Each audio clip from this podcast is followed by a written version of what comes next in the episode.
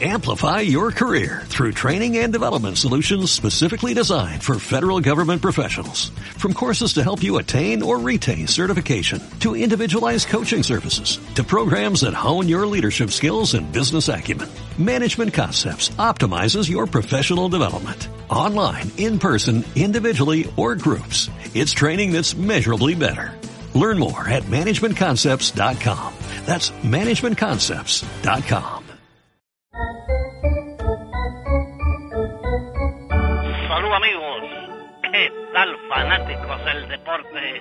Vuelve a unirnos. Esto es Juan Bené en la pelota, un podcast de últimas noticias.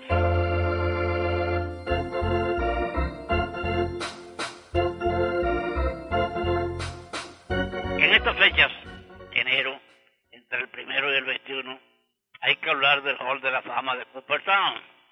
El motivo, votamos los electores hasta las 12 de la noche del 31 de diciembre. Y el 21 de enero se da a conocer quién o quiénes serán elevados en julio al Hall de la Fama de Cooperstown. Este año, como es natural en Venezuela, el comentario es que eh, se debe votar por Omar Vizquel porque él es venezolano. Primeramente, lo hecho por Vizquel en Venezuela no funciona entre los motivos para votar. Debe ser muy malo en Venezuela y muy bueno en grandes ligas y entonces merece el voto. O al contrario, muy bueno en grandes ligas pero no tan bueno en Venezuela y entonces pues, de todas maneras, mi voto para Omar Vizquel no se lo puedo ni se lo debo otorgar.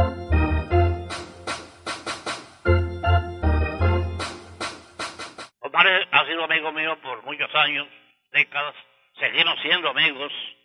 Recientemente nos vimos, estuvimos hablando más de una hora, incluso hablamos del asunto de, de, de para el de la Fama, y de una manera muy cordial. Omar es un muchacho muy decente, muy bien educado. Lo conozco desde niño, él jugaba en un equipo de, de los militares en infantil y bueno, desde preinfantil, infantil, y los hijos míos jugaban en la misma liga. Entonces no era que yo iba a ver a Omar, yo iba a ver a mis hijos y, me llamaba la atención Omar como se la llamaba todo el mundo por sus habilidades extraordinarias. Ahora, Miguel es malo, fue malo en grandes ligas y por eso Juan Venero vota por él. No. Miguel fue muy bueno en grandes ligas, fue un gran shortstop, pero, espectacular, pero no fuera de serie. Primero, no fue el mejor shortstop de su época, le tocó competir, es verdad, con grandes estrellas, Derek Jeter, Ale Rodríguez, Omar García Parra, Miguel Tejada, etc. El grupo que cambió el concepto de shortstop. Ese grupo cambió el concepto de shortstop como que se, todos eran excelentes bateadores y eso no era la tónica de, la posición. La posición era muy buen, muy bueno la defensiva y regularón al bate. Pues esos caballeros cambiaron todo y eso, vamos a decir, perjudicó a Vizquel a la hora de señalarlo eh, como el mejor de, de, de, su, de su tiempo, de su era. Yo quisiera votar por Vizquel como persona y como amigo de él, como etcétera, pero no puedo, sería traicionar mi conciencia y traicionar a la Asociación de Periodistas de Béisbol y traicionar la honradez, traicionar al Hall de la Fama. El Hall de la Fama, fundado en 1936, ha sido desde entonces un nombre sagrado de mucho prestigio debido al celo con que siempre se ha trabajado en cuestión de los de los eh, elegidos. Eh, Omar fue, como les digo, un buen shortstop, pero no tan bueno. En, en WAR, por ejemplo, la nueva estadística esta, Bob Abreu está sobre él. Y en muchos otros aspectos, inclusive defensivos, hay montones de no montones, pero sí unos cuantos shortstops por encima de él, shortstop de su época. Entonces, eh, esa es mi explicación de por qué no he de votar por Omar Vizqueles y ya ¿Por qué no voté? Porque, como les dije antes, la planilla hay que entregarla antes del 31 de diciembre. Por supuesto, la mía fue mandada con bastante anticipación.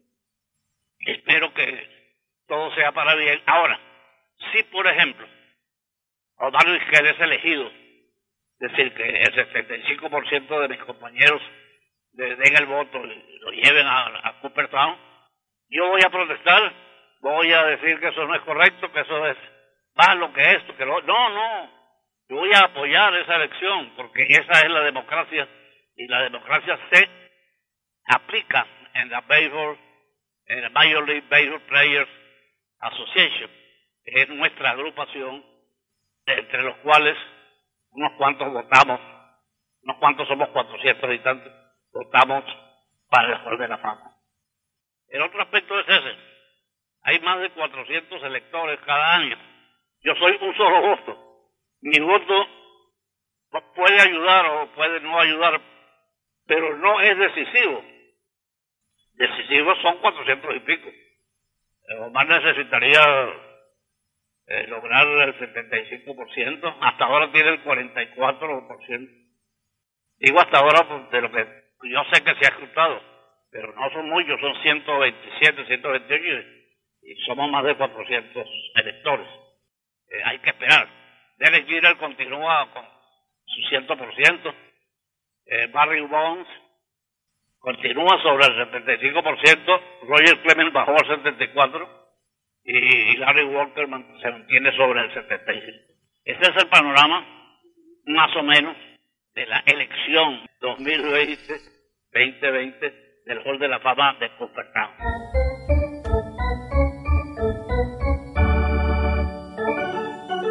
Amigos, ha sido un placer estar con ustedes. Los invito para la próxima oportunidad. Juan Bené los verá en el próximo programa.